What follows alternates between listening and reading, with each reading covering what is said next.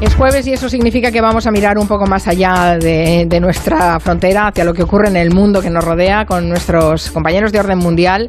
Estamos con Eduardo Saldaña. Buenas tardes, Eduardo. Hola, Carmen. Y con Fernando Arancón. ¿Qué tal estáis? Muy buenas tardes. Hay muchos asuntos que requieren de nuestra atención esta semana. Vamos a hablar, eh, imagínense, de aranceles estadounidenses, del Islam en Francia, del nuevo gobierno de Draghi en Italia. Pero bueno, lo primero es lo primero y es que nos pongáis a prueba a ver qué sabemos de, del mundo. ¿Cuál es la pregunta que tenéis esta semana? Pues como estas semanas hemos tenido debate en España por la ley trans, nos hemos preguntado, ¿y cómo está este tema en Europa? Así que por ahí va la pregunta de esta semana y es la siguiente. ¿Cuál es el país de la Unión Europea que está más a favor de que una persona transexual o transgénero pueda modificar su DNI para que concuerde con su identidad de género? ¿España, Suecia o Países Bajos? Vale, España, Suecia o Países Bajos. Ya tienen eh, nuestra encuesta en Twitter y después resolveremos a ver cómo están de conocimientos internacionales nuestros oyentes. Eh, en un rato, al final de la sección, ya nos lo diréis. Si ya pueden responderla, eh, la tenemos colgada, ¿verdad? Sí. Vamos con las preguntas de nuestros oyentes que también nos llegan y eso es interesante. Ya saben que pueden utilizar el 638442081 para dejar cualquier pregunta que nosotros remitimos a, al orden mundial. Recordarán que hace tiempo el, el expresidente Trump impuso aranceles sobre varios productos del campo español. Pues por ahí va la pregunta. Tenía curiosidad sobre la política de sobre los aranceles de, de Biden, que he escuchado que no va a quitar los aranceles sobre los productos españoles. ¿Los va a quitar? Pues no solo no los va a quitar, sino que de hecho los ha prorrogado hace muy poquitos días. Eh, efectivamente, Estados Unidos prorrogó esos aranceles que Trump inauguró sobre distintos productos de la Unión Europea y algunos de los cuales pues afectan directamente a España, como es el caso de la aceituna, el aceite, el queso o el vino.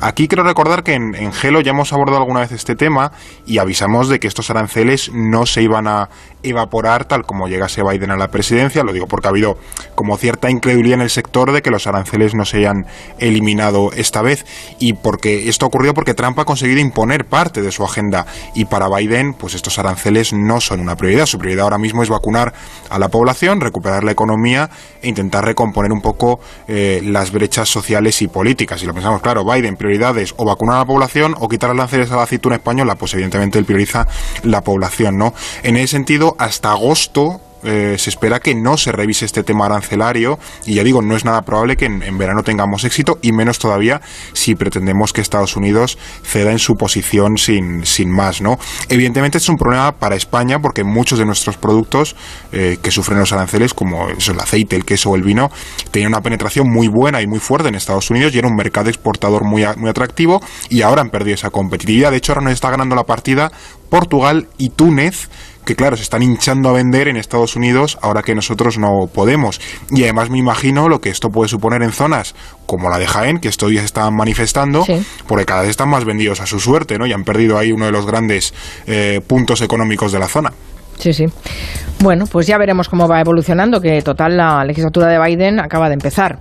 Vamos con nuestro tema central. Todos los países, en todos los países cuecen habas, que se diría vulgarmente. Todos tenemos eh, debates complicados más allá de la gestión de la pandemia. Hay uno especialmente delicado en eh, nuestro vecino del norte, en Francia, es sobre el papel del Islam en la sociedad francesa. Francia ha sufrido el terrorismo islamista y existen de manera clara tensiones sociales con la religión como uno de los principales pilares que choca con el intocable laicismo francés. Eh, ¿Qué está pasando ahí? Pues justo lo que decías, eh, Carmen. De hecho, hemos traído un audio para ambientar un poco esta, este tema central. Madame Le Pen, dans sa stratégie de dédiabolisation, vient a être quasiment... A... Vale, este audio, lo que estamos escuchando de fondo, es un debate que hubo entre Marine Le Pen y el ministro del Interior francés, Gérald Darmanin, la semana pasada. El ministro del Interior le decía a Le Pen, literalmente, que la veía poco contundente con el tema del Islam. De hecho, la comparaba con miembros de su propio partido y le decía con sorna que, que a lo largo del debate ha entendido que ella no ve ningún problema con el Islam y que esto no le va a sentar bien a sus electores. Uh -huh. Y claro, Carmen, os podéis imaginar la cara que se le quedó a Le Pen de que qué demonios está pasando aquí cuando esta mujer es la lideresa de la extrema derecha francesa. La cosa es que cuando Le Pen se recompone, ¿no? Le dice que, que, no se confunda, que ella dice que hay que luchar contra el salafismo, pero que no piensa ir contra el Islam porque es una religión como otra cualquiera. Yeah. Lo que hay de fondo, Carmen, es que la cuestión del islamismo ahora mismo está marcando la agenda política en Francia. Y esta semana se está debatiendo una proposición de ley muy importante contra el separatismo islamista que ha propuesto el gobierno de Macron. Recordemos que el gobierno de Macron es ese centro derecha, un personaje liberal, ¿no? No sé si los oyentes recordarán que en octubre, tras el degollamiento de un profesor allí en Francia, Macron anunció que su gobierno le declaraba la guerra al separatismo islamista. Sí. Eso creo que lo recordamos todos. ¿Qué ocurrió? Que tras este anuncio se puso en marcha esta propuesta de ley y lo que yo quería aclarar es que a qué se refiere Macron y su gobierno cuando habla de separatismo islamista, que es ese tema de fondo. Con esto Macron no señala a todos los musulmanes, sino que están planteando que hay algunas corrientes eh, islámicas, sobre todo las más integristas, que están generando una división social en Francia y esa división ataca a los valores fundacionales de la República Francesa, como pueden ser la libertad, la igualdad y la fraternidad, esto que todos conocemos.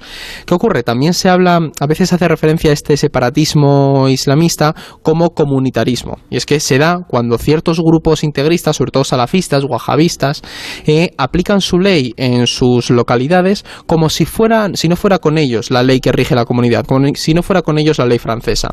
Entonces, lo que se pretende ahora mismo en Francia con esta nueva proposición de ley, con esta ley que se está debatiendo, es luchar contra el odio en línea, supervisar la educación familiar que muchos de estos entornos dan, dan a sus hijos, controlar las asociaciones y religiosas y cómo se financian y luchar contra cuestiones como los certificados de virginidad, la poligamia o los matrimonios forzados que ahora mismo están de tapado teniendo lugar en Francia.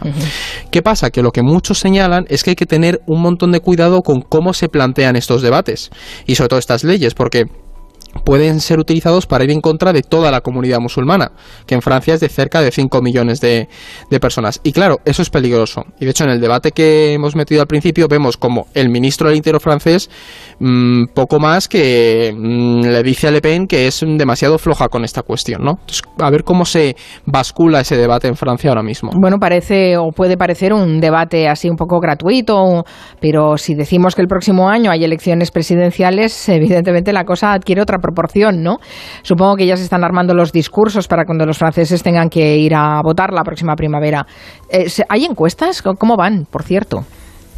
Sí, de hecho se supone que habrá presidenciales la próxima primavera, cuando pues Francia ya debería tener bastante avanzada la vacunación o directamente completada. ¿no? Yo, espero que dentro de un año estemos ya bastante mejor que ahora. Pero bueno, eso no quita para que ya se estén moviendo las, las piezas a nivel electoral. Hay que decir que las encuestas, que las hay, no están muy claras. Eh, consideremos que en reagrupamiento nacional, el partido que este de Le Pen ganó las europeas en 2019 por voto popular en, en Francia y Macron seguiría dependiendo para, para, ganar a Le Pen de un todos contra Le Pen en la segunda vuelta, como ya ocurrió en 2017. Pero aquí hay varias cuestiones.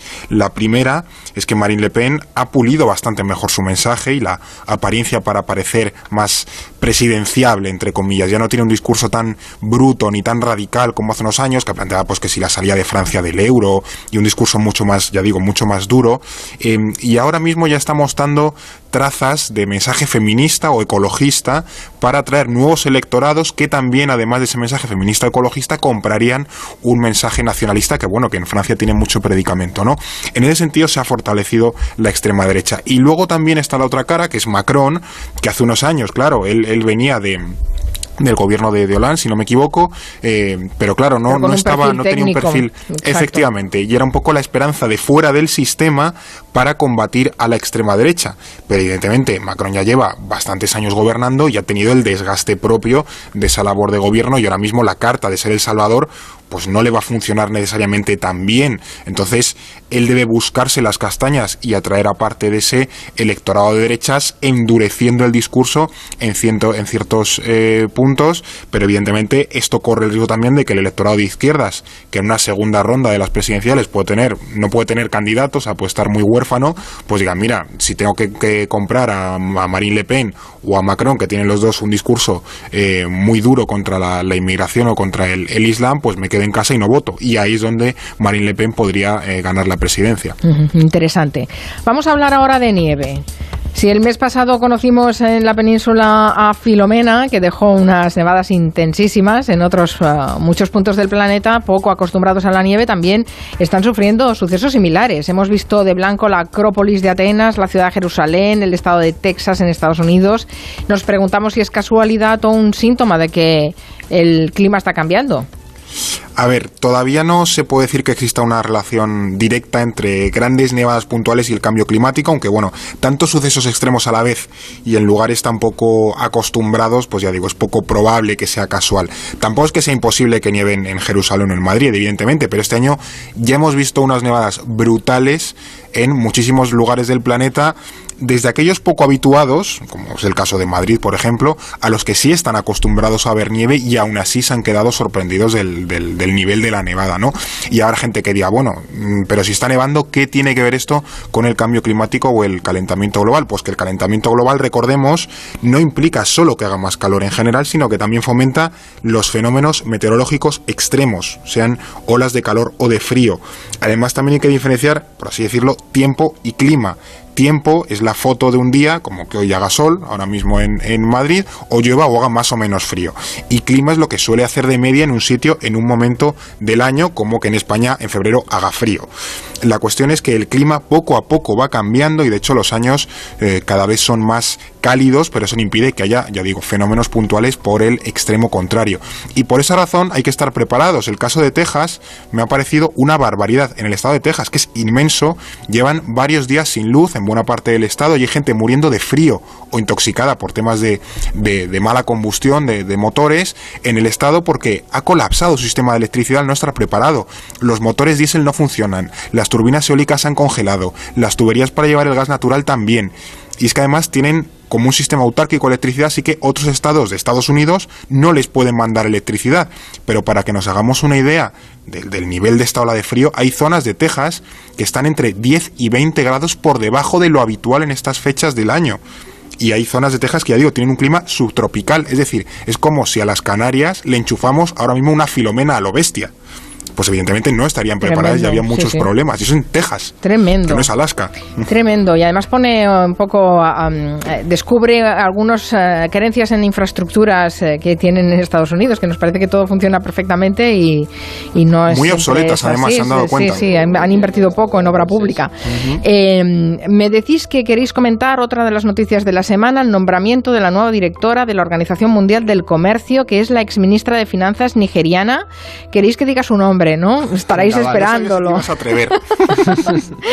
bueno, voy a intentarlo, pero no sonará para nada nigeriano, que lo sepáis, ¿eh? Yo la llamaría Godzi o Konjo Iweala. ¿Eh? Sí, bien. Sí, bueno, Como yo la llamaría también así. Sí, más o menos. es la primera mujer que dirige esta organización y, y, es la primera uh, persona africana y no sé si eso es importante, supongo, ¿no? Sí, sí, la verdad es que ha sido una noticia muy buena, no solo porque sea la primera persona africana y mujer en encabezar la organización, sino también por el momento en el que esta mujer llega y por el perfil que tiene, que puede ser de gran ayuda para, para dirigir una organización como es la Organización Mundial de Comercio. Y es que esta mujer es experta en economía del desarrollo y tiene muchos años a sus espaldas en el Banco Mundial y también al frente del Ministerio de Economía de Nigeria. Y entonces, ¿qué pasa? Que el enfoque que aportará a la OMC promete, porque en un momento como, el que vivimos, hace falta una persona que haya trabajado en el lado de los países del sur global para encabezar pues una organización como es la, OMC, porque la pandemia va a dañar mucho las economías y la competitividad de los países en desarrollo y sí que se espera que, en GOSI lo que genere es un mayor diálogo y, y, oriente esa organización hacia lo que necesita en realidad todo el planeta a nivel de ese multilateralismo para recuperarse como es debido y de manera un poco más eh, equitativa. ¿Qué me decís de Mario Draghi ya, ya dirigiendo la, el gobierno italiano? Pues que parece que va a aguantar el gobierno de Draghi sobre todo por una cosa, Carmen, y es porque no hay alternativa. Draghi lo que le ha dicho a los partidos es, os nos sentamos todos a la mesa y nos comprometemos con Italia para que nos den los fondos europeos o esto se va al traste. Y además hay un añadido, Carmen, y es que muchos de los partidos no quieren que haya elecciones, porque en Italia hace poco eh, se aprobó que se redujera a las próximas elecciones un tercio el número de parlamentarios. sí. Entonces, que son 600 poco... o así, ¿no? En la Cámara. Claro, pero están un poco acojonados porque, es, vale, se nos va van a, nos vamos a quitar 200 personas aquí, son 200 eh, bocas que se quedan sin comer, ¿no? Por así decirlo. claro. Pero bueno, una cosa importante es que ahora mismo con la formación de este gobierno se ha quedado como alternativa política el Hermanos de Italia, que es Los un más partido filofascista. eh.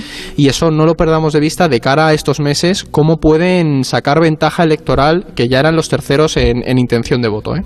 Y una advertencia, porque mm, me decís que hay seis países africanos que están en la alerta por nuevos brotes de ébola, en concreto en Guinea y la República Democrática del Congo. Ojo con eso.